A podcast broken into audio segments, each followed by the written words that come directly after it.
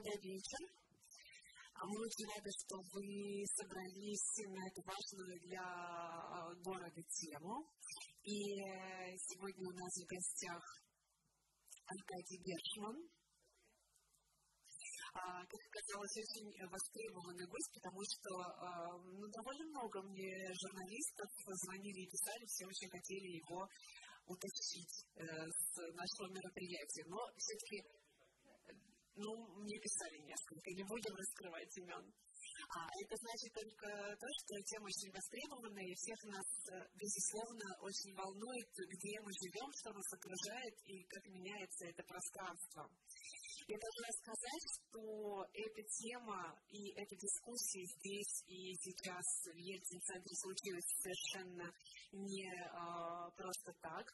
А в рамках шестой Уральской индустриальной биеннале современного искусства проходит специальный проект. Это выставка МЖК 1980 на первом и втором этаже галереи, арт-галереи Ельцин-центра. И там э, авторы, исследователи э, рассказывают об уникальном явлении взаимодействия людей и э, построения общежития на примере э, молодежного э, жилого комплекса, который вы все знаете э, в Свердловске и Екатеринбурге, таких даже несколько. Один самый большой МЖК, один на Жигули находится. А, так вот, чтобы э, не откладывать в долгий ящик наш, безусловно, интересный разговор, я сейчас передам слово Аркадию, и э, после того, как он э, вводную часть закончит, я думаю, что мы перейдем в формат живого общения. Э, здесь стоит микрофон, вы сможете подходить и задавать ваши вопросы. Спасибо за это приглашение. А насколько громко или нормально? Отлично. А, ладно, Давайте поднимите руки, кто знает вообще, кто я такой и почему я об этом рассказываю. Отлично. Ну, не все поэтому кратенько, кратенько пробегусь, что городами я занимаюсь последние, наверное, лет уже 15. Я начинал с того, что просто работал с городом в правительстве Москвы, в аппарате мэра занимался транспортом, немного парками, немного чем-то там еще, по занимался, пошел, потом ушел в частный консалтинг, и сейчас вот моя деятельность больше уходит, наверное, не, непосредственно от какого-то проектирования и изучения городов, больше к рассказам, что идет так, что идет не так, то есть я рассказываю какой-то международный опыт, российский опыт, что делать надо, что делать категорически не надо. И улицы – это на самом деле моя любовь, потому что это та больная тема для наших городов, на которую не принято обращать внимание. То есть в лучшем случае там, мы думаем о, о улицах, не знаю, что надо поставить больше заборов, или что надо убрать заборы, если вы, вы гуглили тему, тему безопасности. Но при этом мало кто смотрит на этот вопрос комплексно. И я в этой лекции небольшой постараюсь вам э, рассказать, собственно, об улицах с точки зрения транспорта, городской мобильности и с точки зрения застройки и дизайна. Как сделать так, чтобы а, город любили не только за какие-то красивые отдельные здания, за парки, за пруды, но и влюблялись в улицы этих городов, потому что все великие города так или иначе делают великие улицы. Но перед тем, как мы начнем, давайте немного оживимся. Кто знает, для чего городу нужны, в принципе, улицы? Почему их у нас делают? Тут сейчас можно немного покричать. Хорошо, чтобы передвигаться. Еще чтобы не жить еще для людей. А, ладно, если мы посмотрим немного в историю, извините, я немного недавно переводил, поэтому иногда перевозить грузы, да, том числе, да. А если мы посмотрим, в принципе, на города, ну, практически в любую эпоху у городов были улицы. Это нужно первое, на первое, чтобы просто был доступ, к домам, где мы живем, где находятся кафешки, заведения, рестораны, магазины, куда в том числе доставляют грузы, и где мы в том числе живем. То есть в целом все пространство города делится на публичное, получастное и частное.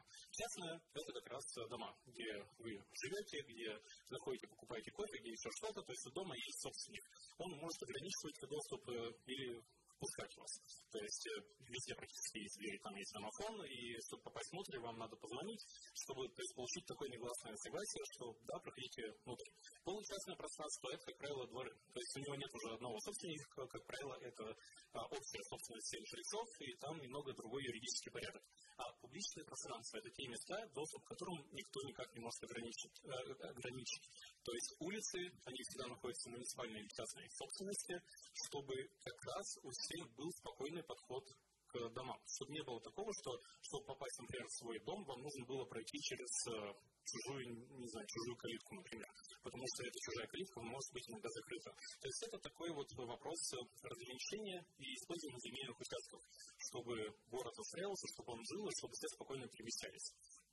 Если мы посмотрим на стандартные, стандартную постройку городов, а, квартальную, то мы как раз видим типичную плотную застройку, что улицы выходят фасадами на что фасады домов выходят на улицы, и вот как раз все довольно плотненько так застраивается. И улицы, если мы изобретем вдруг машину времени и переместимся на 100, там, на 150 лет назад, мы видим, что они работали совершенно иначе. То есть, во-первых, не было частного автомобиля, не было привычных правил дорожного движения, и улицы это было в основном для перемещения пешеходов. На ней шла бойкая торговля, спокойно играли дети, и они выглядели примерно так. Да, возможно, вы думаете, что это будет какая-то анархия, но Джейн Джейкобс, это э, канадско-американская урбанистская, один, одна из основательниц подхода нового урбанизма, называла все это балет улиц.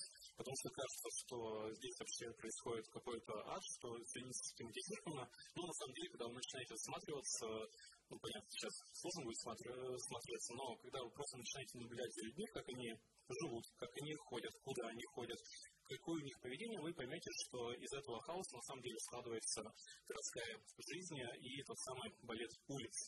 Ну а дальше появляется масса автомобилей, и подход к улицам меняется. То есть э, как раз появляется понимание, что они в первую очередь должны быть для транспорта. Не просто для подхода людей, не просто для торговли, не просто для игры или чего-либо еще, что они должны перемещать очень-очень много автомобилей. И вот между этой фотографией и вот этой фотографией, это один и тот же город, разница всего 10 лет. Это 1925, это получается 1914, извиняюсь. То есть э, переход происходит довольно быстро. И дальше наши улицы начинают захватывать автомобили. И роль именно общественного пространства в ней стремительно снижается. Появляется как раз вот эта вот парадигма, что надо добавить еще одну полосу и все поедет. Например, вот это вот, э, насколько я помню, фотографии из Детройта, здесь еще даже видны трамвайные пути, но, по-моему, на момент съемки трамвай в городе был уже уничтожен, да и людей на самом деле вы особо уже не видите. Улицы перестали играть вот ту самую роль общественного пространства, и, как принято говорить, а, точнее, как очень любят говорить наши гаишники, что это кровеносная система, что они должны перемещать как можно больше а, людей. И в целом, вот 20 век, он, в принципе, был там было много очень потрясений самых разных. И архитекторы так или иначе на это все реагировали и пытались придумать какие-то новые подходы. И после войны, с одной стороны, Европа полуразрушена, с другой стороны, у нас есть Северная Америка, где массовая автомобилизация. То есть появляется очень большой запрос на новую застройку, притом ну, на кардинально новую. Не просто построить те же самые дома на тех же самых улицах. Нет, есть э, идея, что мы должны перепридумать немного город. И так появляются уже модернистские подходы полного разделения потоков, что у нас там, например, есть один уровень, там только пешеходы, другой уровень только автомобили. И здесь вот как раз вы видите, это, к сожалению, не помню, откуда фотография, но это вот рендер будущей застройки, что-то в духе Le Corbusier, как раз вот вы видите, что типичной улицы уже нету, вместо нее два уровня, снизу машины, сверху люди. И действительно это даже стали реализовывать даже у нас в России, при том, что в СССР в то время не было массовой автомобилизации и проблемы такой не было. То есть у нас примерно до 60-70-х годов можно было переходить улицу абсолютно в любом месте, это даже особо никак не наказывалось, по-моему, не было в принципе штрафа за все это. И те же самые огромные площади, которые в советское время делались, они, то есть вы могли просто взять и перейти как глаза глядят. А вот дальше уже началось расселение, штрафы, заборы, и все привычное для нас сегодня. Но вот это вот Зеленоград, здесь вы как раз видите попытку опустить машины ниже уровня. Это, потому что это улица, но это кардинально не похоже на то, что я показывал вам в самом начале. И здесь идет уже разделение транспортных потоков. И другой пример, уже Екатеринбург, это типичная улица, но тоже идет попытка развести в нескольких э, уровнях разные потоки, потому что считалось, что это вот залог успешности, что тогда мы решим транспортные вопросы, тогда мы решим проблему с безопасностью, но все это всегда утыкалось в то, что на это банально не было денег. То есть даже в случае Зеленограда была построена вот эта вот одна улица, а дальше все пошло на упрощение, там уже обычные переходы или подземные пешеходные переходы. Но, в принципе, вот от этой идеи, что мы опускаем вниз машины, а сверху остаются люди, от нее отошли, потому что поняли, что это очень дорого, и в итоге опускать стали самих э, людей. И не только в новой застройке, но и старой. То есть представить такое даже там где-то в 1950-х годах довольно сложно, потому что, а, в принципе, никто не думал, что так надо, что это будет нужно. Ну, в принципе, забегая немного вперед, скажу, что в современном мире от этого тоже уже давно отошли. Примерно в годах 80-х стало понятно, что люди пытаются хакнуть такую систему, что подниматься спускаться довольно сложно, что все начинают перебегать. И на самом деле, если вы правильно настраиваете светофоры, а светофоров в городе никак не ставится, то можно спокойно пускать людей по земле и делать это довольно безопасно. А вот, э, в принципе, политика разведения потоков, добавления еще одной полосы привело просто спровоцированному спросу. То есть э, еще в 60-х годах прошлого века математики, транспортники, экономисты поняли, что чем больше дорог парковок вы делаете, тем больше машин вы в итоге получаете. И решить транспортный вопрос с помощью вот расширения э, и создания новых дорог, новых парковок физически невозможно. К сожалению, так не работает, хотя все очень сильно пытались, те же американские города, они, можно сказать, убили свои города, то есть там сносили здания ради расширения, ради развязок, ради парковок, и вот если там в начале 20 века у них были такие же города, как в Европе, например, то сейчас э, это совершенно другая структура, это, как правило, мертвые пространства. Некоторые американские города уже осознали ошибку и пытаются это исправить, и застраивают э, после те участки, которые они когда-то сносили ради дорог, превращают обычно э, в обратно в обычные городские районы. Но, тем не менее, в России, э, так как у нас с массовой автомобилизацией столкнулись в 90-х годах, даже, можно сказать, 2000 этот подход все еще работает, потому что подсознательно очень просто. Что вы видите, вы, что вы стоите на перекрестке, например, вам горит красный, вы думаете, что ага, надо убрать светофор, и тогда я поеду. Но при этом эта бытовая логика, она очень сильно вас обманывает, потому что вы не видите, что при этом на светофоре точно так же стоят, например, на улице сбоку, на улице впереди, на улице сзади, и что функция светофора дозировать поток, вы управляете им. А когда вы все это дело управляете, вы получаете просто огромную массу, которую не можете никак управлять, и в итоге вы, как правило, получаете 9-10 баллов по Яндексу. Ну и, в принципе, вы получаете город-парковку, где место для жизни принципе, уже не остается. То есть улица ведь, э, почему это самое важное общественное пространство города? Да потому что мы все ими пользуемся каждый день. Неважно, есть вы на автомобиле, есть вы на трамвае, на велосипеде, ходите пешком, так или иначе вы взаимодействуете с улицей. И поэтому правильный а, дизайн, правильная транспортная политика, это касается абсолютно каждого. И можно сколько угодно иметь красивые, а, удобные, современные набережные парки, но если ваш город будет иметь плохие улицы, то к успеху вы не придете. Ну и, собственно, тут мы уже переходим от такой общей части и обозначения некоторых проблем к тому, как с этим работать, как а, решить эту самую проблему. Потому что, в принципе, как я говорил, весь мир столкнулся с этой проблемой намного раньше, чем мы. Нам не нужно придумывать колесо. И сейчас для начала я хотел бы рассказать вам одну историю из Амстердама. Да, сейчас э, Амстердам известен как город каналов, пряничных домиков и велодорожек. При этом, как правило, все забывают, что Нидерландах одна из лучших э, вообще автомобильных э, инфраструктур вне городов, и у них очень классный транспортный дизайн, в принципе, всех систем. Но вот э, конец 60-х годов, и вы видите в центре Амстердама автомобильную развязку. Причем не просто развязку, а целых три уровня. Вы не видите здесь ни велодорожек, ни пешеходных переходов, ни даже... А, нет, вроде трамвай есть. Да, трамвай еще есть такая. И, собственно, сверху картинка как-то выглядела с высоты где-то четвертого этажа, а снизу вы видите подземный пешеходный переход. То есть тогда тоже было модно во всем мире разводить потоки. Э, в целом это вот считалось таким решением. Это не какая-то советская фишка, это не какая-то там латинская фишка. Во всем мире архитекторы подумали, что, наверное, будет классно так сделать. И, собственно, да, в 60-х годах в Амстердаме сносили тоже квартал ради развязок. Правда, там все прикрывали это строительство метрополитена, и это вызывало огромные протесты, потому что жители не хотели терять свой привычный город, и можно сказать, что они отвоевали это. Но, тем не менее, в некоторых местах вот появились, а, появилась такая вот новая инфраструктура. И здесь видите как раз а, туннели для автомобиля, куда проход пешеходом запрещен. И уже спустя, там, можно сказать, несколько лет, в 70-80-е годы, стали замечать, что место перестало нормально работать да, возможно, машины проезжают, но в остальном все очень. А люди, например, игнорируют подземные пешеходные переходы. А, в принципе, все подходы зарисованы графики, потому что место стало выпадать из общественного контроля. Оно стало маргинализироваться и перестало восприниматься частью вообще какого-то комфортного города, и поэтому, можно сказать, начались такие сигналы, что что-то идет не так. И, собственно говоря, в 80-х годах э, часть проблемы увидели, признали и сделали хотя бы наземные пешеходные переходы через эту развязку и, по-моему, даже проложили первые велодорожки. Но дальше больше, потому в 90-х годах закрыт был не только подземный пешеходный переход, но еще и самый нижний уровень магистрали. То есть просто поняли, что в нем особого смысла нет, потому что, да, этот перекресток машины проезжают нормально, а потом у него такая связь светофор. И убрать все абсолютно светофоры, особенно в условиях плотного старого города, вы никогда не сможете. И поэтому они взяли просто и закрыли. Но дальше больше. 2008 год и кардинальный проект систем проект кардинального переосмысления всей площади.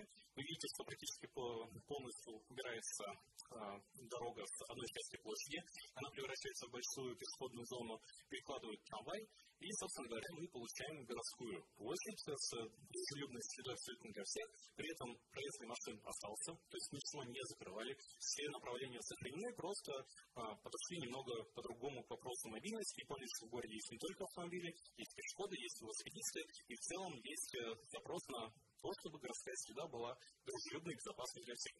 Но мало того, что они сделали сверху общественное пространство с деревьями, с классной средой и всем прочим, там, где раньше была развязка, они сделали детский городок. Вот прямо вот под землей, там сейчас что-то типа Китбурга, где, в принципе, дети могут играть, потому что, в принципе, это уже было построено, надо было придумать новую функцию, чтобы ничего не пропадало, и место зажило. То есть, получается, они решили транспортный вопрос, они решили вопрос со средой абсолютно для всех, и они ту инфраструктуру, которая вообще, можно сказать, просто стояла и требовала содержания, но ничего не отдавала взамен городу, они превратили ее в новую точку притяжения и сделали классную фишку, потому что, ну, не знаю, будь я ребенком, я бы хотел поиграть на детской развязке. Почему бы и нет? Вот Амстердам и доказывает, что, в принципе, так можно. И этот путь был, был проделан, можно сказать, за полвека. И долго в масштабе всей истории городов. Но, собственно, сейчас как-то все делается с примерами из России, из других городов, чуть более скрупулезным подходом.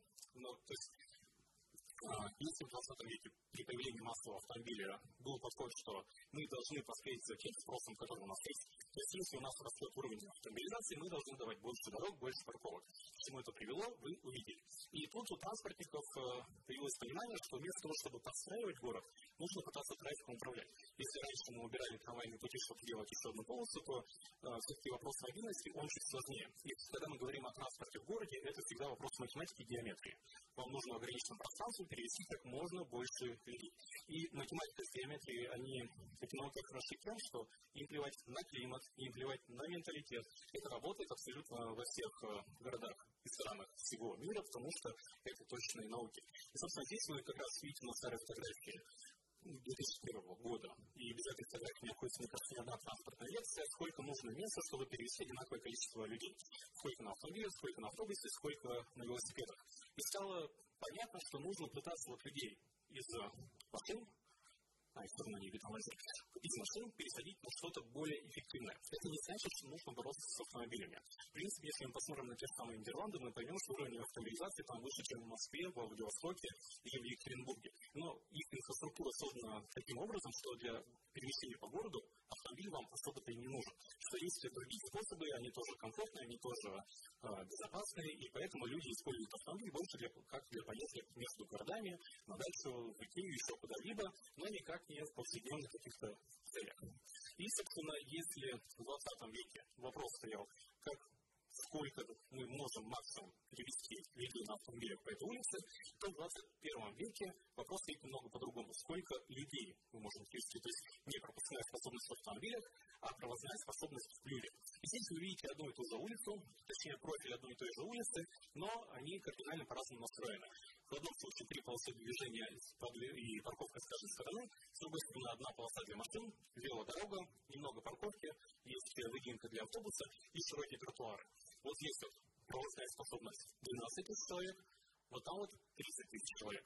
То есть, опять же, без каких-то расширений, без сносов, мы увеличили эффективность улицы в два раза.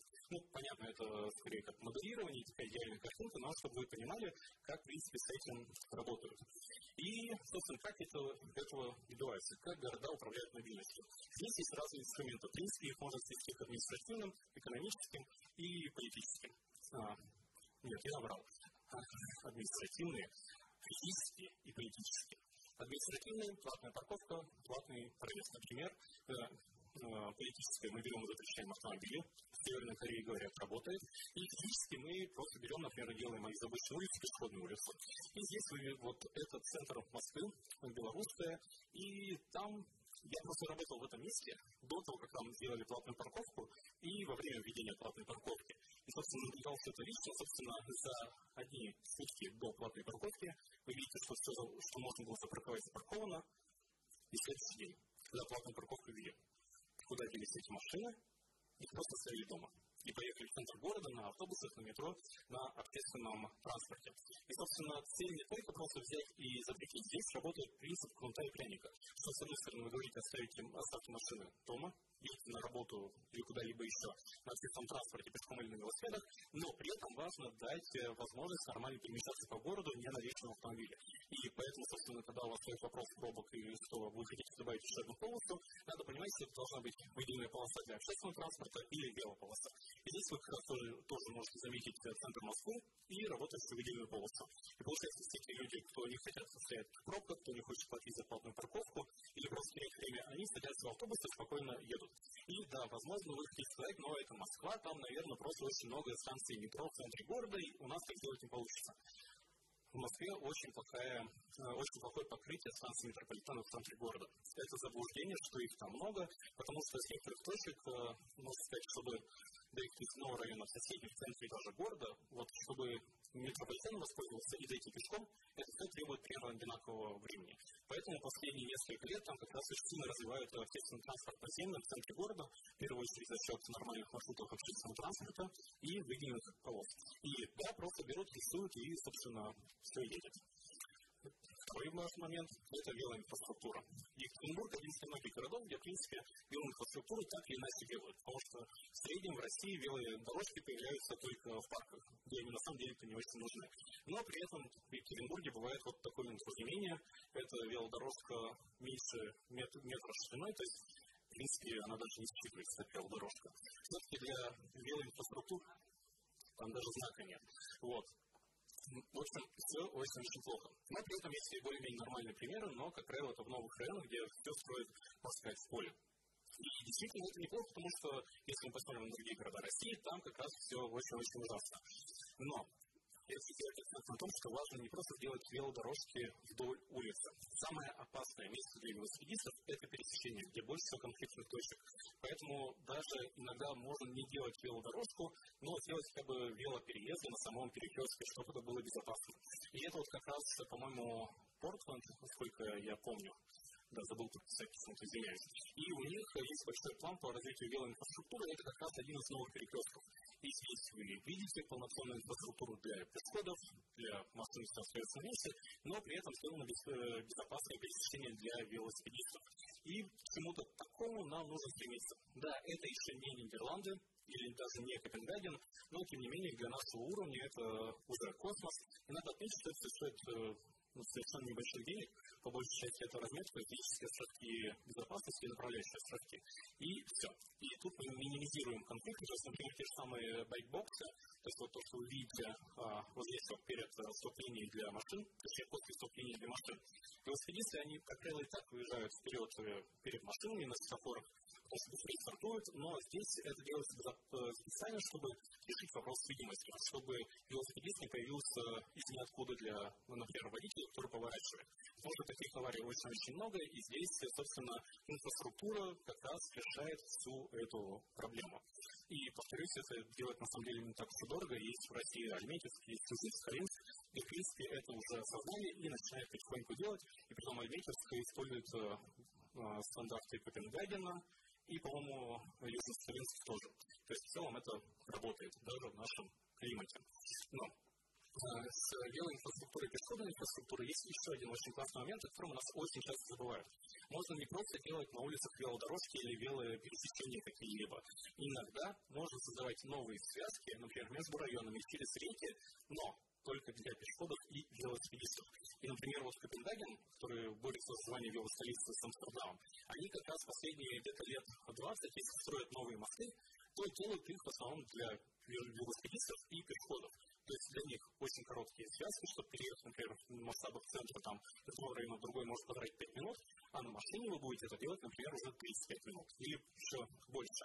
То есть создаются новые связки и прямые проезды. Если на автомобиле вам нужно делать э, несколько зигзагов и давать круг какой-нибудь большой, то на велосипеде вот спокойно вы делаете это очень быстро и по прямой траектории.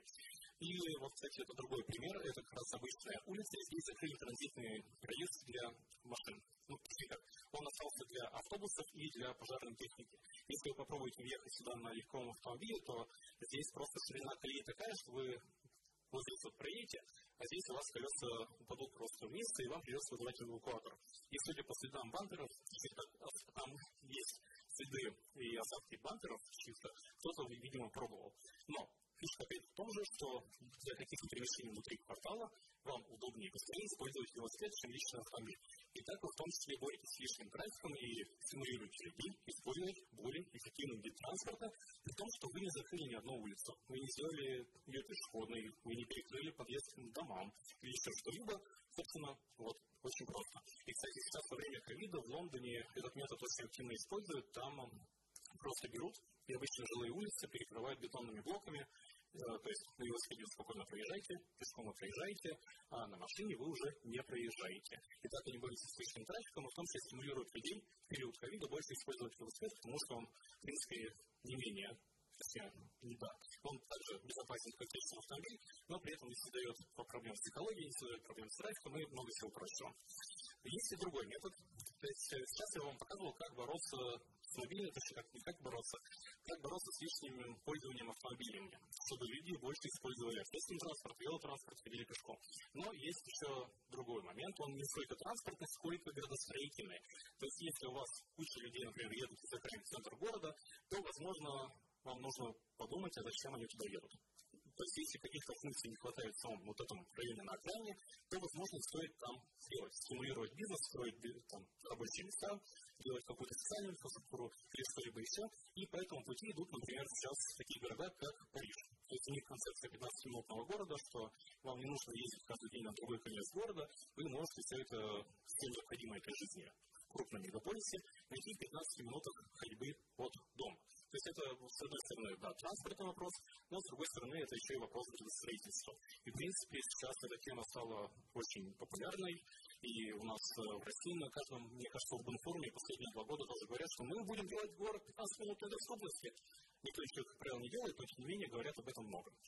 Вот. И с транспортной темой мы заканчиваем и переходим именно к тому, как сделать улицу комфортным общественным пространством. Потому что просто убрать автомобили недостаточно. Все работает куда сложнее. Еще не спите.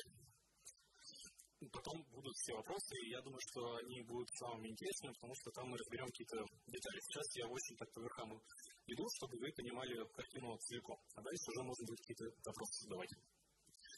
А, как вы думаете, почему эти четыре картинки здесь на одном слайде?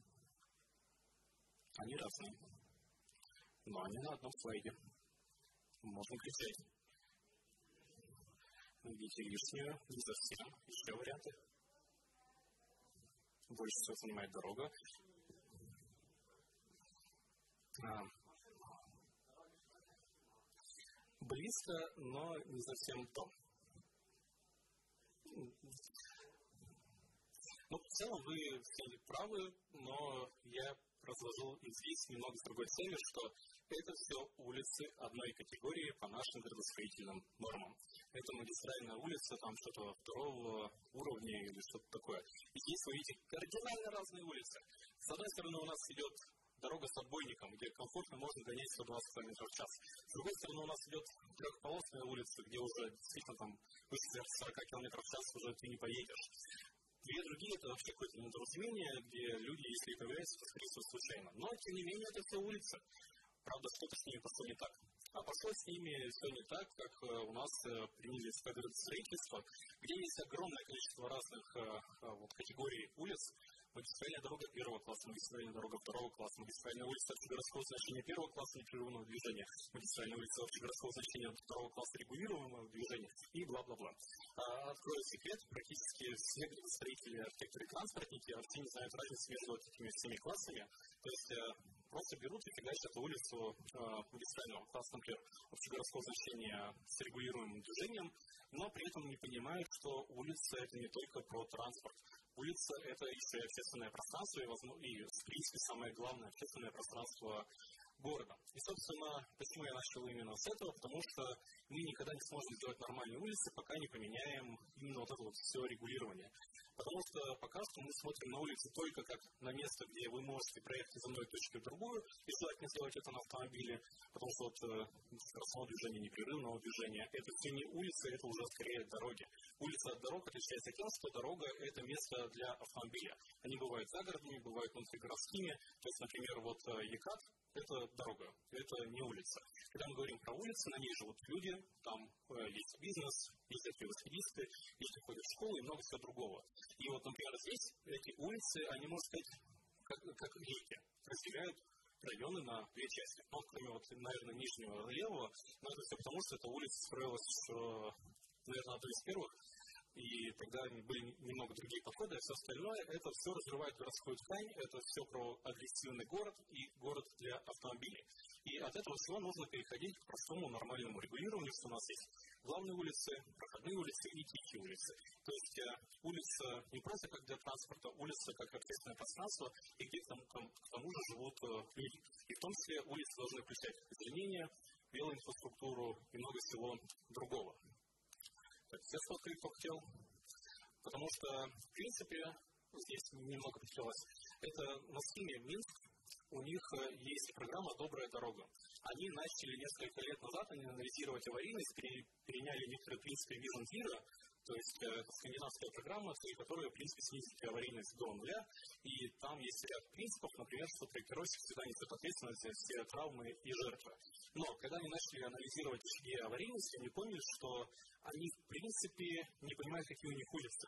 И что в рамках одного города даже одна и та же улица на разных участках может иметь, на самом деле, разный статус места и транспорта. Тот, сам, тот же самый проспект независимости в центре города это нормальная улица, как крайне это уже, на самом деле, скорее скоростное шоссе какое-то. И там нужно применять разные методы. И они взяли и проанализировали весь город, это след советских норм, и пришли к пониманию, что у них э, где. То есть это самое важное, в принципе, понять, какой класс у тебя улицы, потому что для каждого класса нужно уже разрабатывать свои системы. То, что хорошо работает на спальной улице, где ограничение 30 км в час, будет плохо работать, скорее всего, даже ужасно будет работать. Там, где скоростное движение уже там на скорости 60-70 км в час и так далее. И на самом деле, вот я не просто так сказал, что здесь вот э, только одна улица более-менее нормальная, потому что на самом деле еще каких-то 50 лет назад мы умели делать довольно неплохие улицы. Это, если кто-то не узнал, Урал-Маш. Очень спокойная, тихая улица, где приятно находиться, гулять. Жить на такое можно, да, правда, лучше многовато, но это немного другой вопрос. То есть, в целом, это все строили не так уж давно. Наверняка еще живы современники, которые вот клали кирпичи и высаживали эти самые деревья. Но вот почему-то что-то дальше пошло не так. Хотя вот еще даже в учебнике 1935 года мы можем видеть, что здесь э, э, примерные профили каждой улицы, то есть разного значения. И, например, что везде идет озеленение. Тут четыре ряда, тут два, а тут, о боже, велодорожка с каждой стороны. Велодорожка с каждой стороны. 35 год, это не урбанисты придумали, оказывается, а вполне себе архитекторы. Вот. Или мы сейчас видим Тут тоже все немного стихло, я извиняюсь, на 50-е годы, и опять же мы видим нормальную полноценную улицу, и тоже с дорожкой, кстати. Вот, э, с пешеходной частью, ну, очень нормальные улицы. Тут как раз мы видим именно полноценное представление архитектора, что улица, она начинается и заканчивается от дома до дома. А вот там сбоку немного съехало, но там эти самые архитекторы говорят, что надо делать приоритет для общественного транспорта потому что они проводят больше людей. Да, это они использовали американскую картинку, но приводили пример, что там у них это дело уничтожили, и это привело к тому, что стало еще больше пробок. А не надо было уничтожать, оказывается, троллейбусы и трамвай. В общем, было, оказывается, все. Представляете? Но потихоньку мы, собственно, возвращаемся, но, как правило, это делают уже частные компании, которые застройщики, девелоперы, которые понимают, что продавать жилье с видом на трассу, на парковку, ну, это не хамильфо. То есть люди не хотят жить на, рядом с шоссе, не хотят жить на парковке. Люди хотят нормальные улицы, и поэтому потихоньку у нас начинают возвращаться вот эти вот все подходы. Правда, есть юридический момент, что так как наши нормы где-то там ментально в 70-х годах прошлого века, то это все оформляется как дворовое пространство. И поэтому можно сказать, что жители за него платят, и тут нарушается вот как раз этот принцип доступности. Что, в принципе, в какой-то момент, если жители поймут, что, ага, это наше общедомовое имущество, мы за него платим, какого черта мы кого-то здесь пускаем, то они, в принципе, смогут перекрыть э, движение. Просто взять, закрыть улицу, оно сами частное. Но, к счастью, они об этом не знают. Вот. Э, но с точки зрения дизайна и архитектуры мы видим, что потихоньку возвращаются нормальные подходы. И здесь мы как раз видим, что улица человеческого размера, что среднеэтажная застройка и довольно комфортная среда. То есть, опять же, улица, она на самом деле начинается не с крайней части, не с тротуара. Улица начинается с фасада, идет до фасада. И поэтому красные линии должны вплотную подходить к тротуару, формировать активный какой-то фронт с какими-то заведениями, например, потому что людям туда нужно ходить. И для этого как раз улица в том числе и нужна. Улица это не только пространство, где мы ходим от одной точки до другой, то есть проходим транзитом. Улица в том числе нужна как такая финальная цель, место, где вы можете назначиться с рейсом, где вы можете погулять, где можете посидеть на скамейке, и чтобы вам при этом было комфортно. Здесь это сделать, в принципе, можно, в отличие от тех примеров, которые я вам показывал перед этим.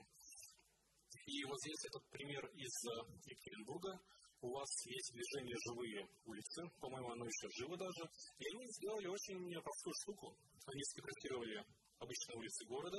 Вот это как раз пример такой позднесоветской застройки справа, где было модно обходить, получается, красными линиями от тротуара, делая какие-то проезды, парковки. И, в принципе, вот это вот улица как транзитное пространство. Здесь вы можете только...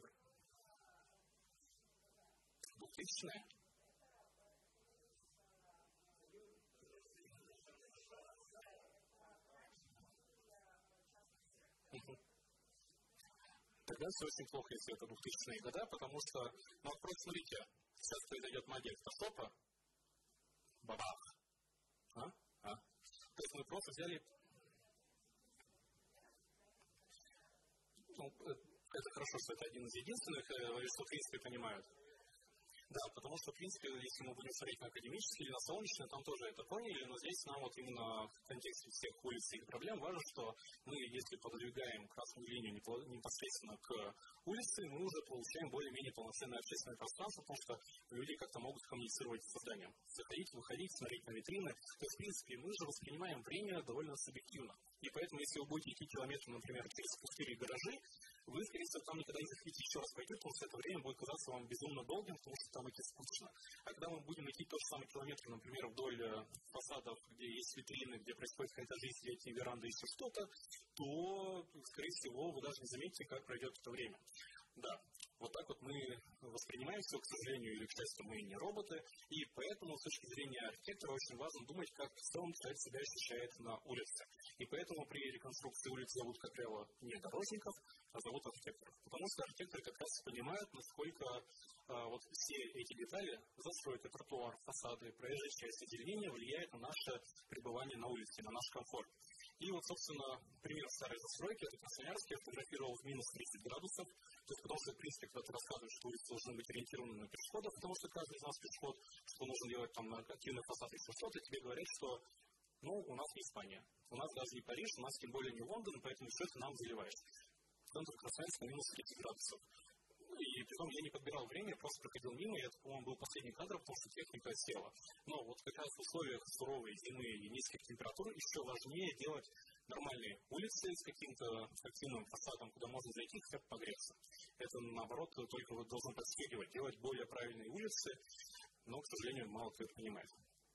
И я вот упоминал про то, что мы э, воспринимаем пространство по-разному, что фасады иногда должны приглашать нас зайти внутрь. И в этом плане очень важную роль играет бизнес. То есть, в принципе, сделать хорошую улицу без бизнеса проблематично скорее невозможно. И здесь вот простые, самые, ну ладно, самые дешевые, обычные столики со стульчиками, они уже оживляют место. Вы воспринимаете его как более дружелюбным, и, что немаловажно, у вас появляется социальный контроль на улице. То есть у нас очень многие как считают, что чтобы сделать место безопасным, нужно поставить как можно больше камер. Нужно поставить как можно больше полицейских, и тогда у нас будет порядок и вообще красота.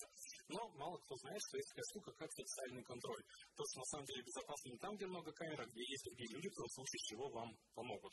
И это, к тому же, намного дешевле, чем содержать армию а, охранников и армию и там, тысячи камер.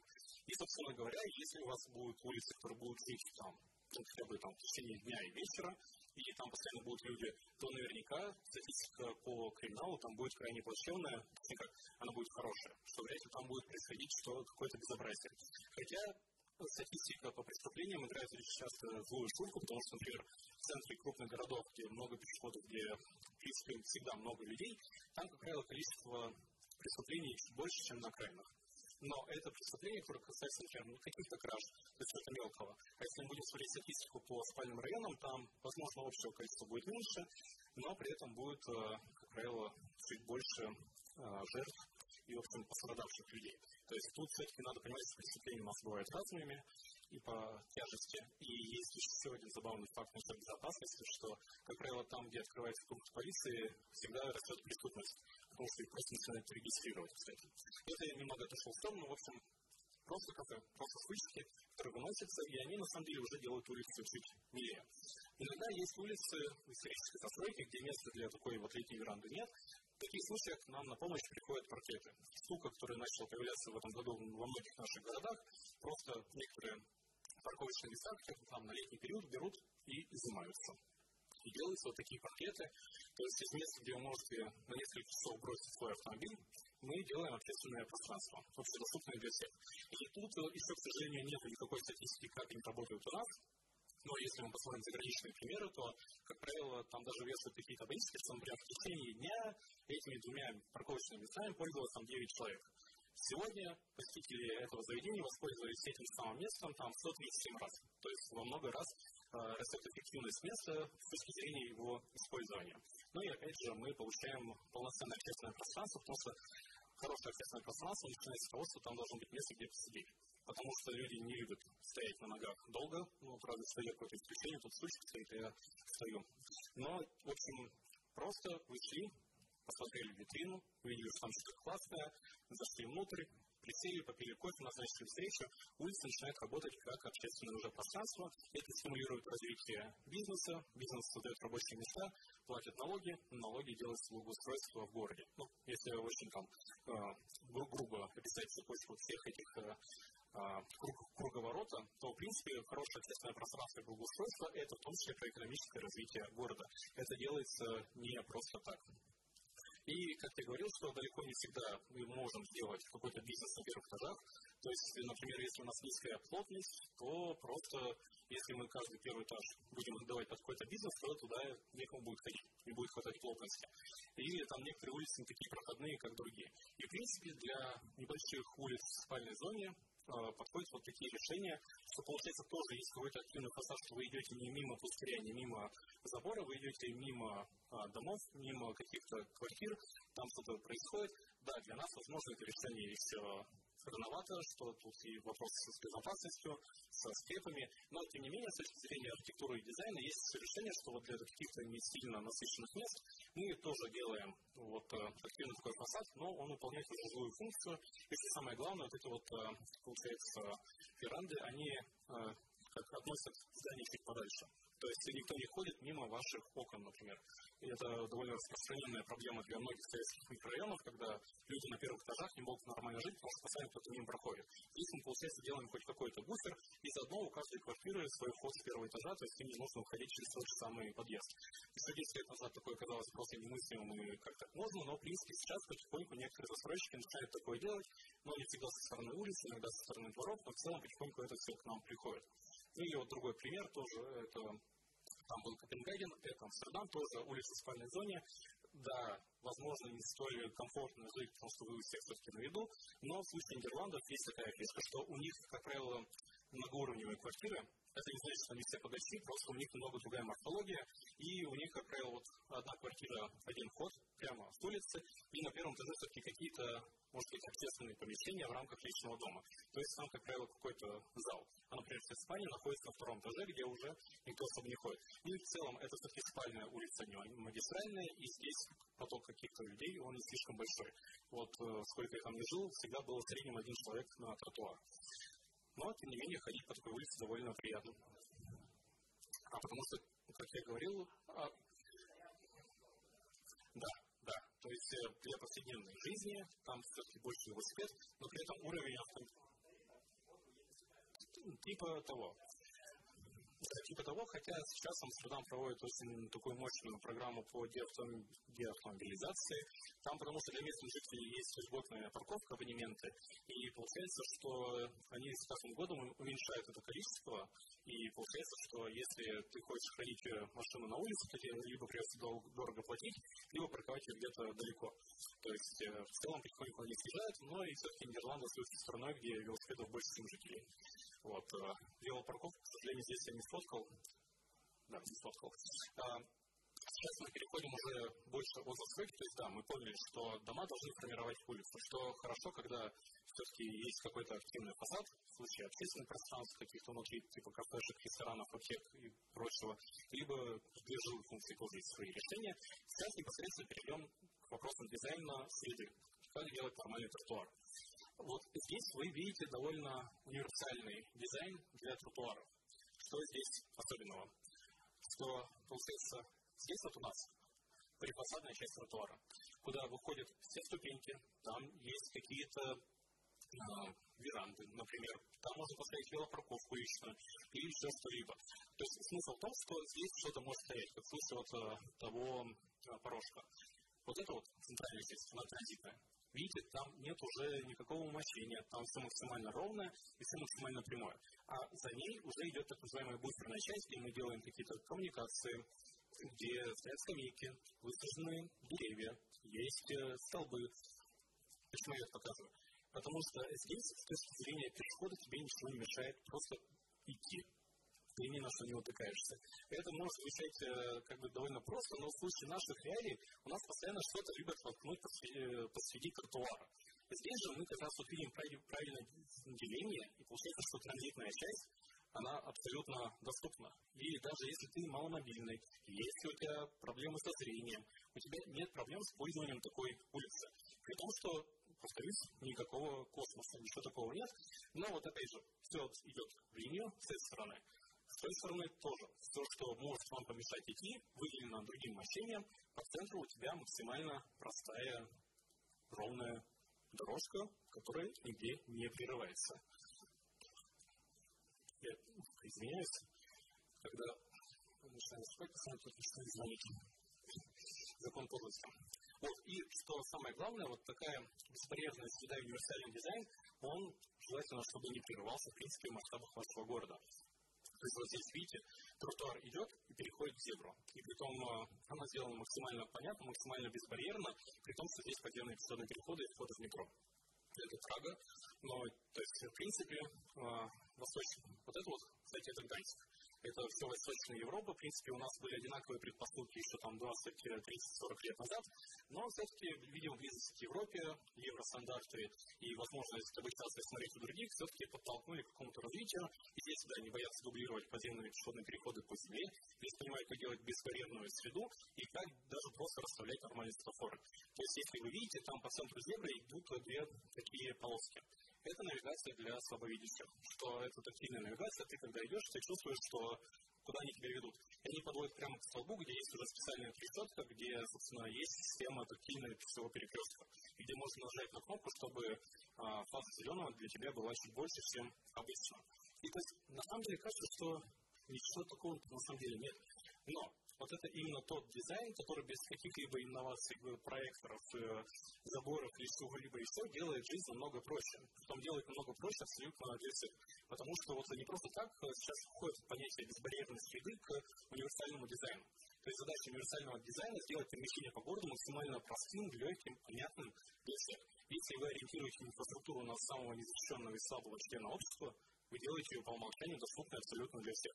И поэтому, собственно, здесь это делать получается. И повторюсь, что да, подземные пешеходные переходы, то есть когда-то они их здесь вырыли. Но при этом они поняли ошибку, не стали ждать каких-то смещений, просто взяли и сделали нормальный пешеходный переход. Оказывается, так можно. И чтобы, э, как жизнь э, не казалась сладкой, Челябинск. Ну, вот, казалось бы, тот же самый пешеходный переход, тот же самый светофор, возможно, производитель даже один тоже, тот же самый асфальт. Возможно, ну, кстати, это, скорее всего, все дороже, чем вот это вот все. Но вот здесь просто, если у вас коляска, или вы на коляске, вы не проедете, потому что посреди торчит столб. Если вы слабо видите, вы, возможно, обойдете, но там вот э, есть сетка радиуса, чтобы не клеили объявления, потому что объявление клеят просто выше. И вы наверняка порвете там э, одежду или поцарапаетесь. И вот тебе получается, чтобы с одной стороны перейти вот сюда вот, нужно делать зигзаг через вот эту вот часть. И подождать несколько раз больше на светофоре, потому что вместо одной фазы тебе придется ждать их уже две. В общем, как, эта история, как на пустом месте сделать город агрессивным и непонятным и сложным. И этого всего, конечно, хочется избегать, но вот, к сожалению, наша культура проектирования строительства и, в принципе, отсутствие нормальной компетенции приводит к тому, что деньги тратятся вот на такое, при том, что, опять же, в 50-60-х годах мы еще умели делать нормальные улицы. Ну, просто немного красоты. И здесь э, та же самая примерно тот самый дизайн улицы, прифасадная часть, транзитная часть просто она больше, а в буферной зоне уже, кстати, вошла и парковка. И опять же, никто никому не мешает, все идет нормально. Но это дизайн для улицы в жилой зоне, а в случае, например, магистральной улицы, а, перед буферной зоной или за буферной зоной еще идет э, велодорога, потому что мы уже понимаем, что надо делать улицы доступными и безопасными абсолютно для всех. Поэтому делать велоинфраструктуру нужно. И если вы думаете, что у нас это невозможно, вот пример из Москвы. Кажется, 2008 год и 2019 год. О, о, куда делись эти машины? Они остались стоять во дворах на окраине, скорее всего, где-то города. Но, тем не менее, мы видим, сколько вот места занимает личный автомобиль, и что из на этом пространстве можно сделать тот же самый сквер, высадить озеленение. Более того, сделали выделенку для трамвая, поместилась целая полоса, а для машин осталась одна полоса движения обещали, что случится коллапс, его не случилось, люди просто пересели с личных автомобилей на общественный транспорт, когда им нужно ехать в центр. Это, кстати, с одной стороны снизило нагрузку на центр, но с другой стороны случился спровоцированный спрос, о котором я вам э, рассказывал ранее. То, что когда снизилось количество людей, которые едут на машинах в центр города, потому что ввели платную парковку, потому что выбирали где-то парковку, снизили количество мест, через центр города вырос транзитный трафик. То есть те люди, которые раньше ездили, например, по объездным дорогам, по третьему кольцу, по садовому кольцу, их, начали, их э, теперь навигаторы ведут в центр города, и это другая проблема. И тут мы приходим к пониманию, что в Москве использовали там, можно сказать, два инструмента из там, диски, например. Они побороли проблему с э, парковками в центре города, они снизили количество людей, которые приезжают в центр города на личном автомобиле, но они забыли сделать такую штуку, как платный проезд или просто, там, например, убрать транзитный проезд для автомобилей, и поэтому они добились перераспределения трафика. И то, что в центр города, на самом деле, поехало примерно столько же машин, сколько ездило и до этого. Просто они теперь не паркуются там, они проезжают его насквозь. Как с этим будут бороться дальше, вопрос. Потому что, когда поднимается тема платного въезда в центр города, говорят, что не-не-не, мы делать этого не будем, но все оборудование смонтировано на самом деле еще лет 10 назад было. И, в принципе, тут не какое-то сложное ПО нужно для этого всего. Поэтому вопрос чисто политический, когда городские власти на это ну, просто согласятся. И, собственно, улицы – это не только место, где мы живем, это не только улицы, ну, как место, где мы ездим, не только место для доставок, это еще и место, где идет бизнес есть торговля. И вот э, по итогам реконструкции некоторых улиц в Москве проанализировали ситуацию, попытались понять, как вообще это все изменилось. То есть, да, вообще на самом деле это было бы хорошо делать э, до реконструкции, то есть, чтобы сравнить все цифры. Но так как никто этим не озаботился, сравнивали потом постфактум за счет разных сервисов типа ЦИАНа, по-моему, еще чего-то. И это исследование КБ Стрелки, по-моему, оно до сих пор висит у них на сайте, можно посмотреть более подробно. Но смысл в том, что, в принципе, вся эта реконструкция, она показала, что бизнесу стало лучше, что новые тротуары, уменьшение количества парковок привело к тому, что но, опять же, бизнес стал зарабатывать больше. Понятно, что это все делали до ковида. После ковида нам, наверное, будет не кое-что по-другому, но тем не менее, опять же, для бизнеса хорошо. И, да, и, кстати, жители очень любят возмущаться, что на их улице идет реконструкция, потому что это целый год разрытые улицы, невозможно пройти, шумно, пыльно и просто невозможно жить. И что самое главное, город это делает неожиданно. То есть никто не предупреждает, что на вашу улицу придут строители. Поэтому очень много негатива, но после реконструкции стоимость недвижимости растет, что наверняка должно сделать их приятнее всем собственникам. И если в Москве идут по пути капитальных изменений, то, в принципе, в мире, в мире есть и другие примеры. Это Нью-Йорк, где уже несколько лет подряд, э, в течение лета, перекрывают часть улиц в центре города, озеленяют их, выставляют столики, придумывают какую-то программу, и, собственно говоря, это становятся вот такие а, пешеходные улицы. Правда, на одни выходные, но цель здесь не просто перераспределить трафик, цель состоит запрос на то, чтобы, в принципе, улицы стали дружелюбнее, и за счет тактического урбанизма все это получается сделать довольно быстро и недорого. А люди получают качественно иной город. То есть, если вы живете на этой улице, представьте, вы просыпаетесь и не слышите шум от машин я понимаю, для городского жителя это сложно, но, например, у меня знакомая живет на Садовом кольце, и когда там проводили велопарады, она просто начала снимать, что смотрите, как тихо. Я открываю окно, а там тихо. А так, а так можно было? Вот. Ну и кроме того, даже когда проводят экскурсии, ты можешь смотреть на какое-то привычное здание не с тротуара, а с середины улицы, где перспектива раскрывается лучше. Это уже на самом деле довольно сильный эффект производит. Или можно вспомнить Барселону. Там э, квадратная сетка улиц всего города, довольно известная, и сейчас там пытаются делать суперблоки. То есть можно сказать, что они от маленьких квадратов переводят весь трафик на мега такой квартал. То есть то, что зеленое внутри, там приоритет пешеходов и велосипедистов, а по периметру вот как раз транзитное движение машин, общественный транспорт и они это тоже делают с помощью статического урбанизма. И надо сказать, что да, там есть свои споры, были свои протесты, но тем не менее, насколько я понимаю, а, эффект довольно положительный, и в какой-то момент все эти решения уже будут делаться капитально. Но тут надо еще сделать небольшую ссылку к истории архитектуры застройки Барселоны, то, что когда вот вся эта планировка планировалась, планировка планировалась, когда планировка была задумана, то, по идее, там в центре каждого вот этого квадратика был такой сад, э, большой двор, сад для жителей, но когда все это начали застраивать, выяснилось, что это все начало застраиваться уже самими жителями. Что сделать себе склад, сделать себе гараж, построить какой-нибудь дом и продавать там квартиры. Короче, общественное пространство не получилось, и поэтому там есть дефицит. И его сейчас пытаются решить как раз за счет улиц. Другой пример тактического урбанизма ну, вот только я хотел походить в Краснодар, как Наташа ушла. Ладно, Красная улица, последние, мне кажется, лет 15 здесь э, перекрывают ее по выходным, и сначала это вызывало очень много негодования. Потому что как так, вы берете, закрываете движение машин. А где я буду парковать? А где я буду ехать? А это вызовет коллапс. А бизнес умрет. И э, вообще город будет слом для автомобилей и все такое прочее. И надо сказать, что если вы придете туда теплым летним деньком, когда на улице плюс 40, вы особо много людей не увидите и вообще подумайте, наверное, да, закрывать не стоило. Но зато, когда вы придете туда ночью, вы поймете, что Краснодар, вся его сила и сила горожан как раз в этой самой улице. Потому что это становится центральным городским променадом, и, в принципе, вы не можете иногда пройти из-за огромного количества людей. И просто вау. При том, что все это ну, то есть происходило постепенно. Когда город перекрыл, была примерно вот такая ситуация. Ну а потом, когда жители привыкли строить такое место, когда бизнес понял, что у них есть новые возможности, то это все стало превращаться в главное место всего города, где просто, например, дают концерты, где дети могут играть на улице, где можно спокойно покататься и много всего прочего. И здесь как раз вот тоже очень важно роль бизнеса. Если бизнеса на улице не было, скорее всего, никто туда не ходил. Потому что бизнес как раз делает возможным, чтобы людям не просто было интересно прийти, чтобы им было куда приходить на улице, то есть создавались точки притяжения. И лучше бизнеса вряд ли кто-то с этим сможет справиться. И так как Красная улица, она переполнена, то сейчас идут эксперименты, перекрывают соседние улицы, и здесь пошли по хитрому пути, потому что для жителей нужно э, как не все жители сразу узнают, что в городе появляется какое-то новое место. Нужно немного подождать и рассказывать. И когда вот что-то подобное происходит в городе, как правило, появляются недовольные естественно, автомобилисты, жители этих самых улиц уже не всегда понимают, а зачем это.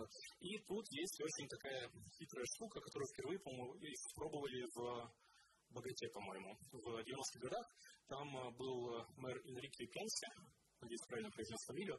И, собственно, он тоже начал такую урбанистическую транспортную революцию, он начал делать тротуары, он начал делать э, скоростной автобус, он начал делать, делать пешеходные улицы, и когда все эти пешеходные улицы стали появляться, они договорились со школами и детскими садами вокруг, чтобы они уводили туда играть детей потому что дети – это довольно большая ценность, все любят детей, никто не будет говорить, зачем вы это делаете, если детский ребенок играет на улице. И поэтому здесь стали проводить разные мероприятия, в том числе с привлечением а, а, школьников, а, детей, то есть просто устроить турнир по баскетболу или по велоспорту какому-нибудь. И это работает как реклама, это работает на привыкание, но что самое классное, дети приходят с родителями, и родители не будут задавать вопросы, зачем все это делается, когда их ребенок играет. И родители, скорее всего, потом расскажут своим друзьям. А возможно, потом они придут и пойдут в какую-нибудь соседнюю кофейню и, собственно, начнут э, там, ждать детей, бизнесу тоже от этого станет хорошо. И то есть вот так вот все шаг за шагом место превратится просто во что, в принципе, превратилась Красная улица. Ну, по крайней мере, хочется верить, если вдруг опять что-то не произойдет. И что-то подобное, кстати, сейчас делают в Красноярске, но на период ковида там в центре города прекратили эту практику, но, опять же, это работает в России. Это работает не только где-то в Нью-Йорке, в Богате или в других городах мира.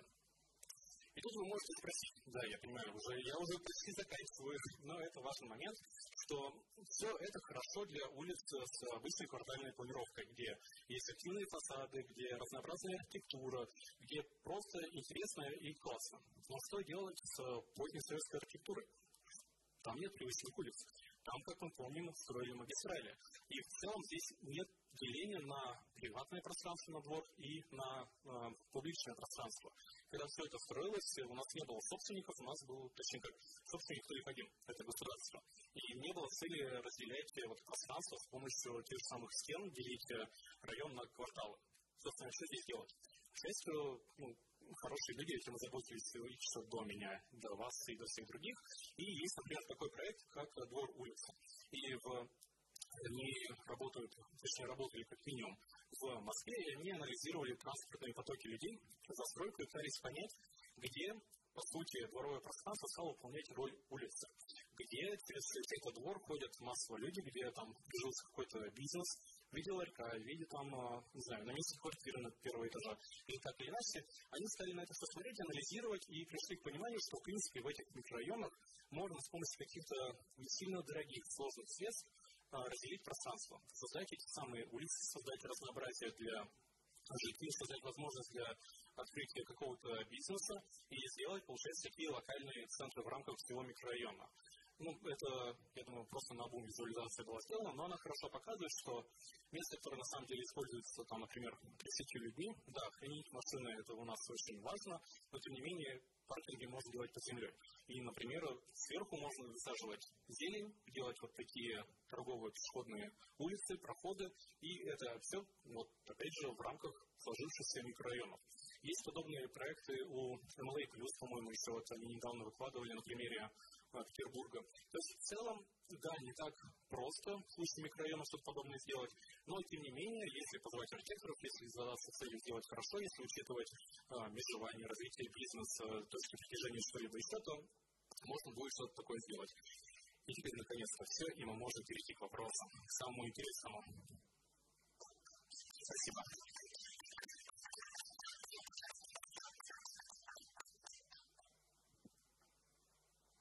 Друзья, большая просьба задавать э, вопросы в микрофон, потому что мы записываем лекцию, и если вы сдадите с места, э, люди, которые будут смотреть это на ютубе, они не скажут вам спасибо.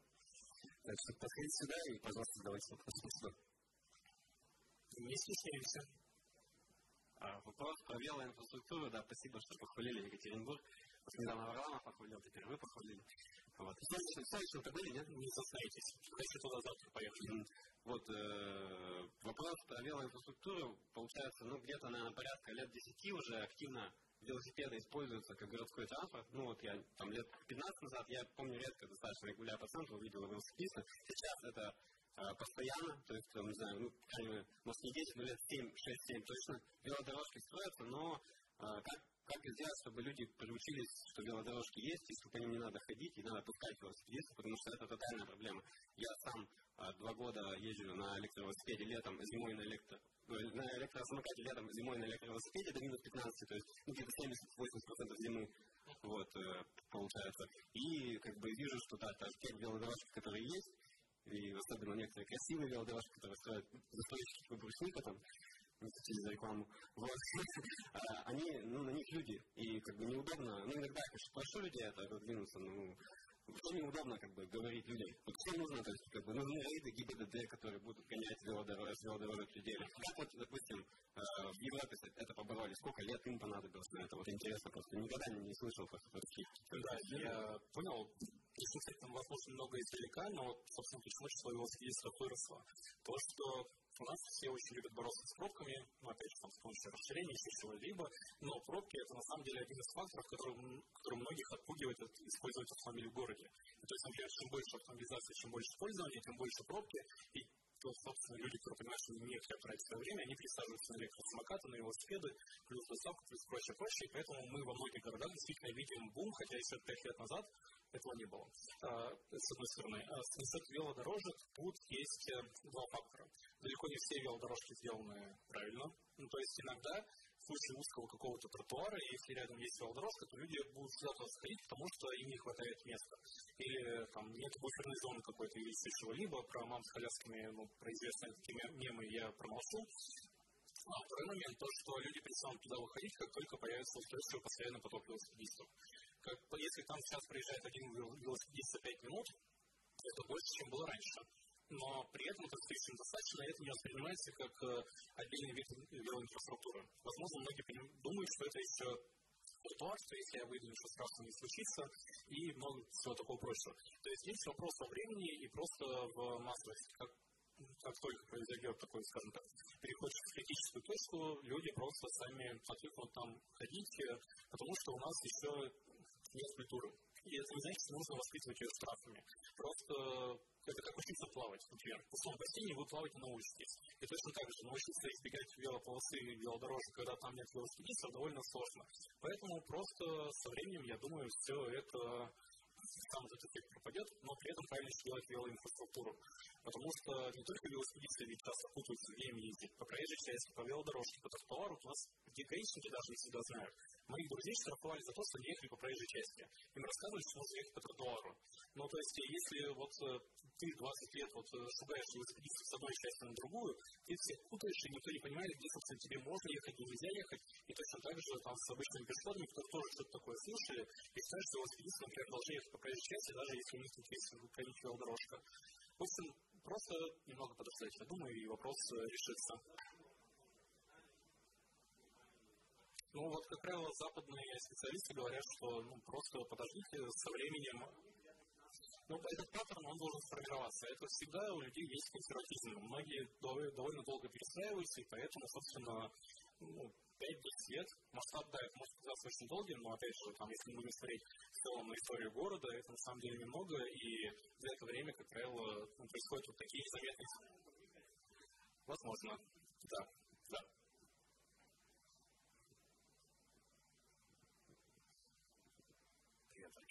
За лекцию. Александр Солухин, городские проекты и Варламова Маслакаса. Я бы хотел поговорить про спешивание на зебрах и велопереезды. Вот. Какой опыт? Ну, в общем, смотри, нам хочется убеждать городские власти, чтобы они активнее делали велопереезды не только в новых районах, а уже в районах сложившейся застройки. Вот, собственно говоря, как их в этом убеждать? Можно ли делать велопереезды без подводящих велодорожек? И какой, скажем так, ну, если брать европейский опыт, что там с пересечением а, проезжей части по зебре на велике или на самокате, где запрещено, где разрешено. Вот можешь про это рассказать? Да, это я могу. А, смотрите, про требования спешиваться пытались убрать этот пункт из ПДД, на самом деле, ну, последние лет 10 точно. Я участвовал в некоторых воркшопах, в том числе там с Технасом Москвы, с другими людьми, которые так или иначе влияют на это решение, и всегда все упирается в то, что гаишники говорят, что нет, мы не одобряем. Но как бы идите к черту, просто нет, надо спешиваться, когда будет безопасно. И их не волнует то, что человек, когда он едет на велосипеде или на самокате, он, э, ну как, ему нужно стартовать. Это силы. И чтобы спешиваться, нужно потратить время, опять же, сесть велосипеда. То есть это неудобно и теряется весь смысл использования велосипеда, если тебе постоянно придется вот так вот э, спешиваться. Поэтому самым адекватным решением, и то, что сейчас пытаются как раз внести в поправки о средствах индивидуальной мобильности, и в случае электросамокатов почему-то это удалось, а в случае велосипедов нет, что требование передвигаться по пешеходному переходу со скоростью пешехода. То есть, э, да, проскакивать зебру на скорости это глупо, это опасно, но это происходит не так часто. А если будет требование как раз скорости перехода, то, получается, нам не нужно будет массово переделывать все там, например, перекрестки, вводя велоинфраструктуру, то есть велопереезды, и ставить везде велосветофоры. Но при этом это будет также безопасно и нормально работать. И, собственно, насколько я помню, во многих европейских странах как раз вот есть требования пересечения там каким по светофору со скоростью перехода потому что это еще не только вопрос безопасности велосипедистов в конфликте с водителем, это еще и вопрос комфорта пешеходов. Если они будут шугаться на пешеходных переходах, ничем хорошим это тоже не кончится, как мы все замечаем за последние два года с развитием велосамокатов, ой, электросамокатов. Вот, собственно, на самом деле одна формулировка в ПДД, и большая часть вопросов отпадает делать отдельные велопереезды можно там, где идут какие-то магистральные велодорожки, например, с одного района в другой, где велосипедистов много, они могут помешать э, пешеходам. То есть мы просто рядом с зеброй делаем действительно довольно широкий велопереезд, понижаем там, например, уровень, и там, собственно, велосипедисты должны будут проезжать. Для каких-то не очень популярных перекрестков делать такое, наверное, пока не стоит. Ну и у нас очень любят э, прибегать к опыту Беларуси, где действительно велодвижение по проезжей части запрещено по ПДД, и за это ловят даже, наказывают, возможно, даже депортируют теперь. А, ну, то есть на, наши гаишники вот, любят смотреть на Беларусь. Там это делается, и, возможно, они сейчас продвигают э, в России то, точно такой подход. Но делать это везде, наверное, нет смысла смотришь и понимаешь, ну, я сложно отвечаю или... Я понимаю, просто еще у меня один вопрос ну, учить про велопереезд. Вот там, где нет подводящей велодорожки, можно ли его сделать для того, чтобы, э, ну, допустим, там стоит забор, который заставляет, ну, не знаю, вклиниваться велосипедистов толпу пешеходов, чтобы его убрать и параллельно зебре пустить э, по велопереезду а, велосипедистов, самокатчиков. Вопрос в количестве велосипедистов, самокатчиков, потому что если их не так много, возможно, просто стоит сделать пошире зебру. Потому что наверняка там пешеходам тоже не очень сильно хватает места. По 6 метров. Ну, в общем, просто если делать велопереезд, это дополнительная краска, это дополнительная работа, это светофор, это настройка светофоров. Да, понижение бордюров, прокладка новых коммуникаций, это довольно дорого. Поэтому, скорее всего, сложившиеся застройки делать это не очень-то стремятся. Вот. Э, и поэтому делать такой прям везде, наверное, не стоит. Особенно если вот идет какая-то велодорожка, как я вот там вот показывал в случае какой-то метровой, то есть вроде как у нас есть подводящая к перекрестку велодорожка, но она настолько неполноценная, что делать какой-то отдельный велопереезд под нее, наверное, смысла нет. Тут просто есть такие у нас маразмы, союзные, что ли, э, велодорожка прерывается забором, то есть перекрывается. Есть просто, короче, велодорожки, можно поставить трамплин. Да, да, да, замечательно. В общем, в принципе, у города должна быть велостратегия. И да, сделать везде сразу хорошую велоинфраструктуру не получится, поэтому многие города идут по пути создания магистральных велодорог, которые связывают, связывают окраину с центром, например. На таких веломаршрутах, да, нужно, наверное, делать велопереезды, потому что потенциально там поедет довольно большое количество людей. Но делать в каких-то спальных э, зонах, э, там, в принципе, ну, возможно, куда эффективнее будет успокоить трафик, чтобы велосипедисты спокойно ездили по проезжей части, им не нужны были, в принципе, эти самые велопереезды. То есть вопрос, как раз вопрос вот э, такой велостратегии, что она должна обозначить те места, где это нужно делать, и там те места, где это не обязательно. И уже исходя из этого, вот как-то идти дальше. А когда нет планов, просто брать великих везде велопереезды, но, скорее всего, будет дорого, скорее всего, не поддержат чиновники и политики, и это ничем не кончится. Ну, вот, к сожалению, вот так, мне кажется, будет. Спасибо. А, вот сейчас ты мне э, говорил про а, поправки Минтранса, а, которые для самокатчиков. Да. И никакие перспективы их не примут. Я, я этот вопрос институциональной поправки. Говорили, что в прошлом году примут. В прошлом году говорили, что в 2019 году примут. Насколько я понимаю, там основные терки с МВД.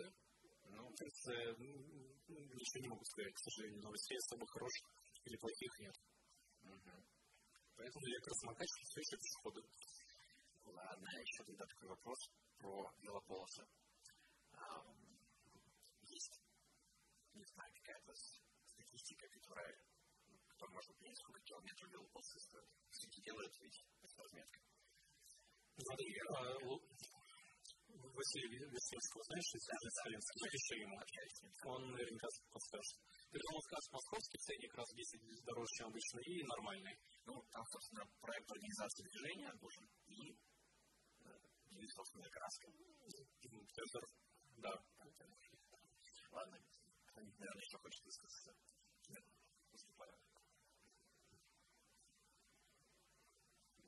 А, да, Аркадий, спасибо большое, что приехал очень рад вас видеть. Вопросов три. А, один, а, наверное, начну с Mixed Use. Лучше по порядку, да, тогда. Да, давай лучше с Mixed Use, то есть такое совместное использование улиц и машинами, и городским транспортом, и обычными людьми. Вот, то есть сначала в лекции было сказано, что раньше была такая идея, что мы сначала ну, сделаем разделение, да, это первый слайд, что у нас будет машины там, люди где-то там, да, не дай бог там все вместе пересечется. Вот. Потом стали понимать, что иногда можно и какие-то дороги-то закрыть и делать улицу для людей, пешеходную, например, полностью. Ну, что типа нашего вайнера почти, плюс-минус. А в последнее время слышу очень много такого мнения, что а, можно сделать иначе. То есть сделать совместное использование улиц, где будут двигаться и машины, будет бизнес, а, будет а, комфортная пешеходная среда, а, велоинфраструктура, а, ну, сохранение приоритета, да, ну, больше всего для людей, не для машин. Что ты думаешь по поводу именно такой ситуации? Если это в России, если есть, то, то где? Да, я извините, просто я хотел презентацию ставить, но сейчас понял, что нет, все-таки забыл, потому что Mixed это изобретение голландского транспортного инженера имя, фамилию забыл, она сложная, но я придумал ее, по-моему, в 2000-х годах. И смысл в том был, вру, нет, было придумано в 80-х годах. И смысл был в том, что транспортный инженер Ганс, как-то там, по-моему, он заметил, что мы для решения каких-то вопросов всегда пытаемся что-то добавить это сейчас у нас очень популярно в России. Там, если есть проблемы с безопасностью, добавить знаки. Если все еще есть, добавить там заборов, добавить еще полос, добавить еще чего-то. Я подумал, а если просто взять и все убрать, например? То есть можно сказать, откатить улицы действительно к такому состоянию, что у пешеходов есть э, приоритет, но при этом машины могут проехать, велосипедисты могут проехать, переходить в любом месте. И это, да, получил название Mixed или общее пространство, концепция. И это, можно сказать, компромиссный вариант между там, пешеходной улицей и тихой улице в жилой зоне, потому что, да, там есть трафик, но если трафика будет есть слишком много, работать это не будет. И, как правило, это делается в каком-то историческом деловом центре, где, в принципе, места не очень много, где при этом не очень много людей там, например, живут, но постоянно есть какая-то логистика, например, доставка, или такси какие-то есть. Это. И но при этом они пропускают пешеходов, велосипедистов, то есть они гости на этой самой улице. И этот подход, он, в принципе, считается эффективным. Исследования, которые проводились, они показывают, что, как правило, растет поток пешеходов на такой улице, становится чуть комфортнее количество машин снижается, велосипедистов количество растет, и у бизнеса все идет лучше. Но это, опять же, такое немного компромиссное решение, потому что за счет того, что нужно больше внимания обращать на окружающих, у водителей могут сдавать нервы, там, даже самых детей тоже довольно проблематично, потому что машинки все еще ездят, и немного страшно. Но, тем не менее, это лучше, чем стандартная улица. И да, такое есть в России, это есть в Москве, это есть в Белгороде, это есть в Зеленоградске, это есть еще где-то. И в целом сейчас у нас еще появился знак специальная велозона. То есть обычно вот для таких улиц ставили знак дворовая зона, запрещает транзитное движение как раз делает приоритет э, для пешеходов.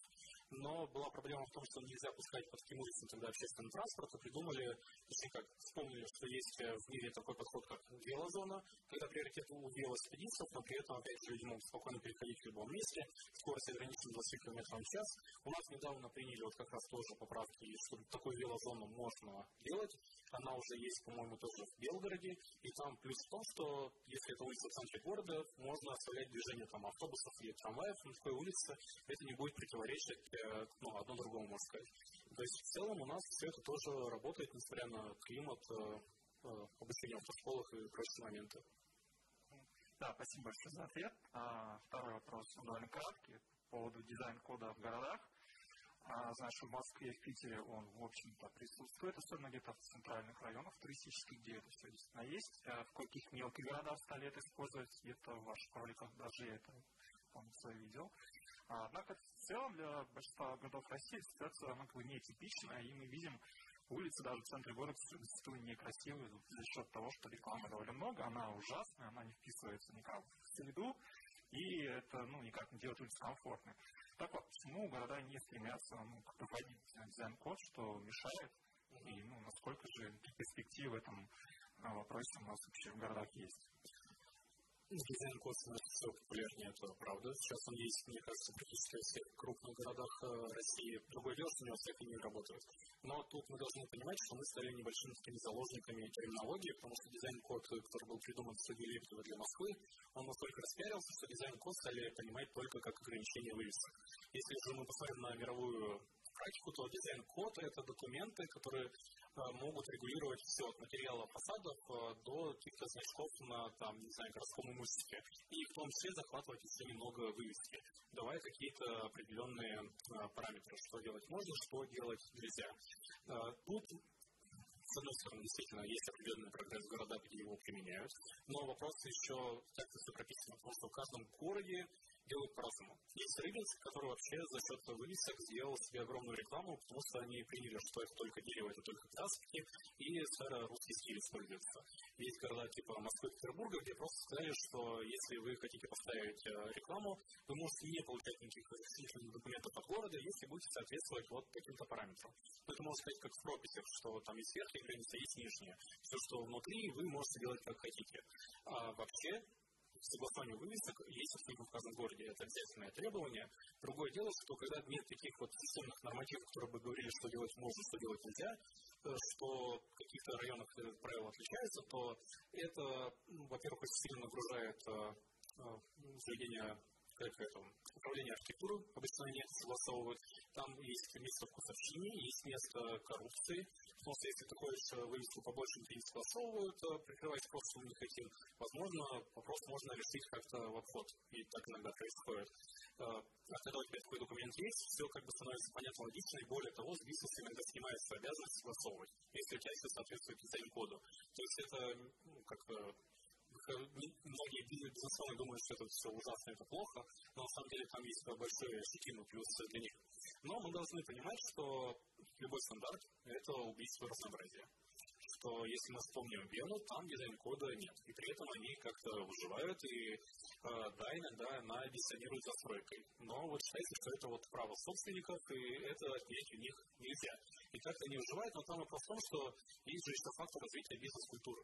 Что если, извиняюсь, в вашем городе бизнесмены общаются и не понимают, что уродовать город нельзя, что нужно нанимать хороших архитекторов, делать аккуратные вывески, то они и без дизайн-кода на самом деле будут справляться.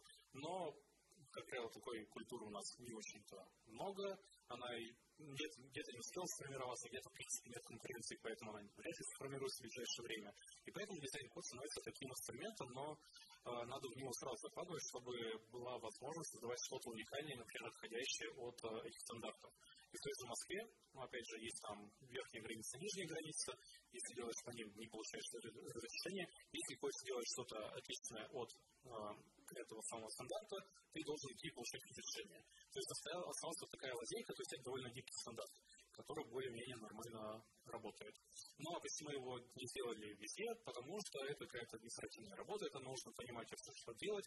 И это, возможно, критика со стороны бизнеса, что политики довольно сильно этого боятся. В некоторых городах вообще бизнес э, объединился и подал в суд, и они выиграли его, потому что было плохо составлено это все требования и сам дизайн-код. В общем, есть разная практика, но если все сводить к курсу, то просто некоторые боятся, не понимают зачем. Поэтому некоторые не делают.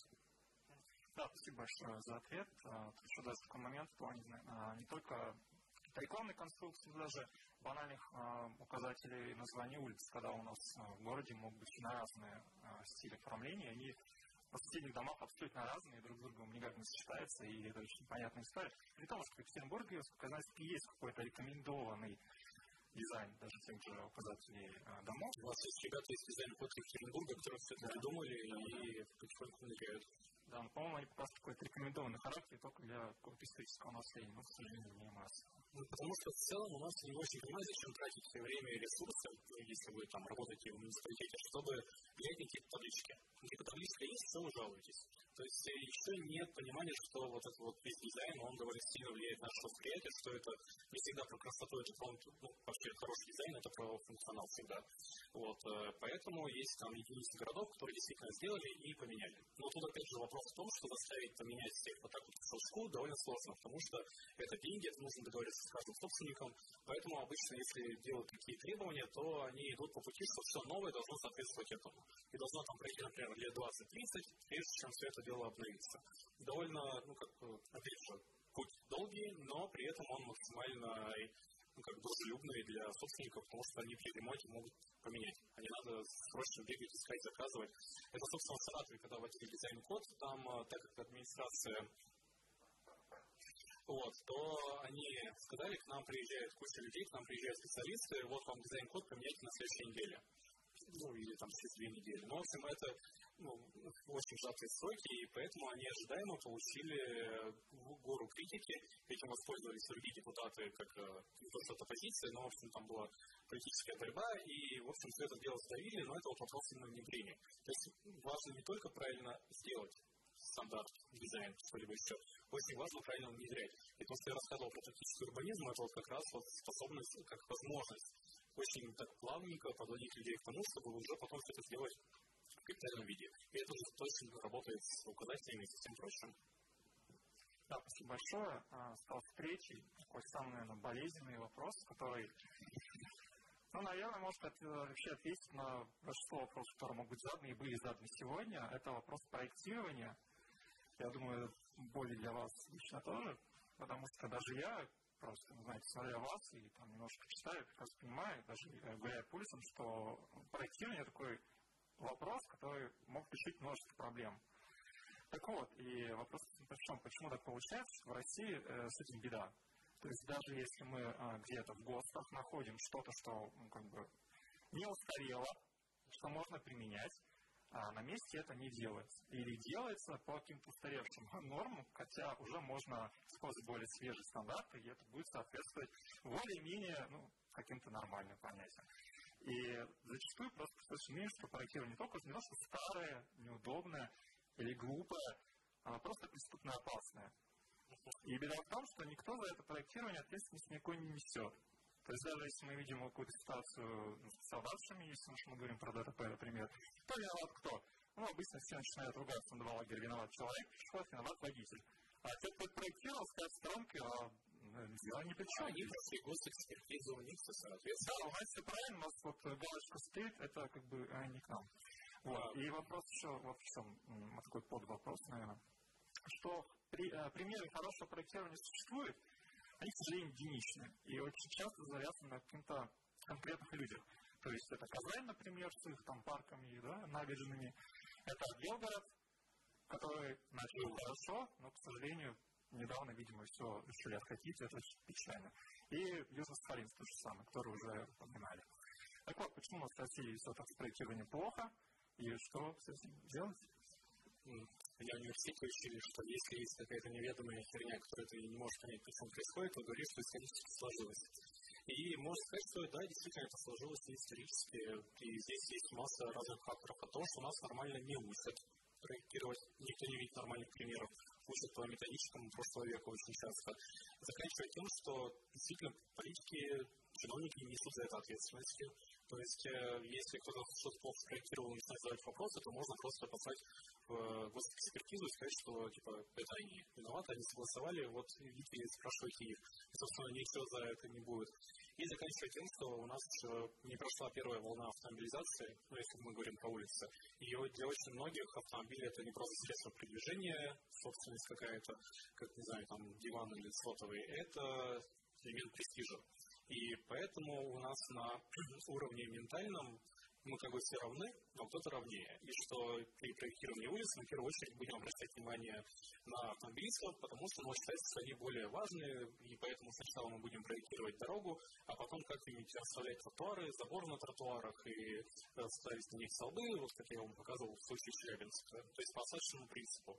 И устаревшие нормативы, которые на самом деле, они иногда детализируют такие вещи, что детализировать не надо, но при этом в некоторых важных местах они делают вид, что этого вообще не существует. И у нас очень боятся от этого отходить, а так как у нас постоянно нормативы меняются, очень многие просто не успевают смотреть, что изменилось, и проектируют так, как привыкли. И это большая проблема, то есть в каждом городе, несмотря на то, что у нас единые нормативы, мы видим совершенно разные подходы. И кто-то действительно делает что-то крутое, кто-то просто делает нормально, ну, потому что как-то вот так получилось сделать нормально, и некоторые творят дичь. Вот как-то так. Да. Спасибо большое за ответ. И давайте, наверное, последний вопрос уже, а потом в частном порядке и будем немного расходиться. Спасибо большое за лекцию. У меня такой немножко местного локального характера вопрос. У нас есть главная пешеходная улица в городе, Ваня называется. Она Говорят, она включили звуковую рекламу. Да, это очень хорошо, и но, возможно на ней находиться теперь. Но проблема в том, что она прерывается прямо посередине подземным переходом, который загаженный, которым есть лифт, в котором спят бомжи, ну и так далее. Есть э, очевидный э, запрос от общества на то, чтобы сделать там нормальную зебру.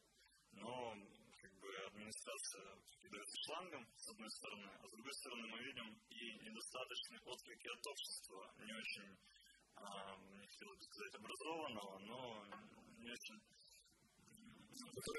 ситуации, да, то есть они говорят, с одной стороны, ты не возьмешь, что дальше еще один светофор слопнется, с другой стороны, они говорят, что нет, так безопаснее, и не важно, что там гололед, и там ноги ломают, и ужасные вещи происходят. Видимо, вопрос, как это все дело исправить. Как это продвигать в массы, каким образом, и как влиять на администрацию для того, чтобы она к этому прислушивалась и хоть э, обратно связь давала.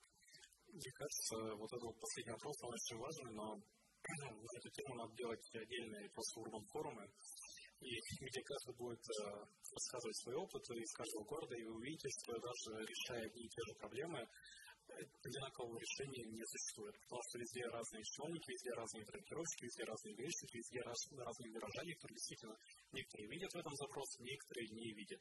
И универсальный такой вопрос, просто привлекайте к этому внимание, говорите об этом. И спустя несколько лет, возможно, это все сдвинется с мертвой точки.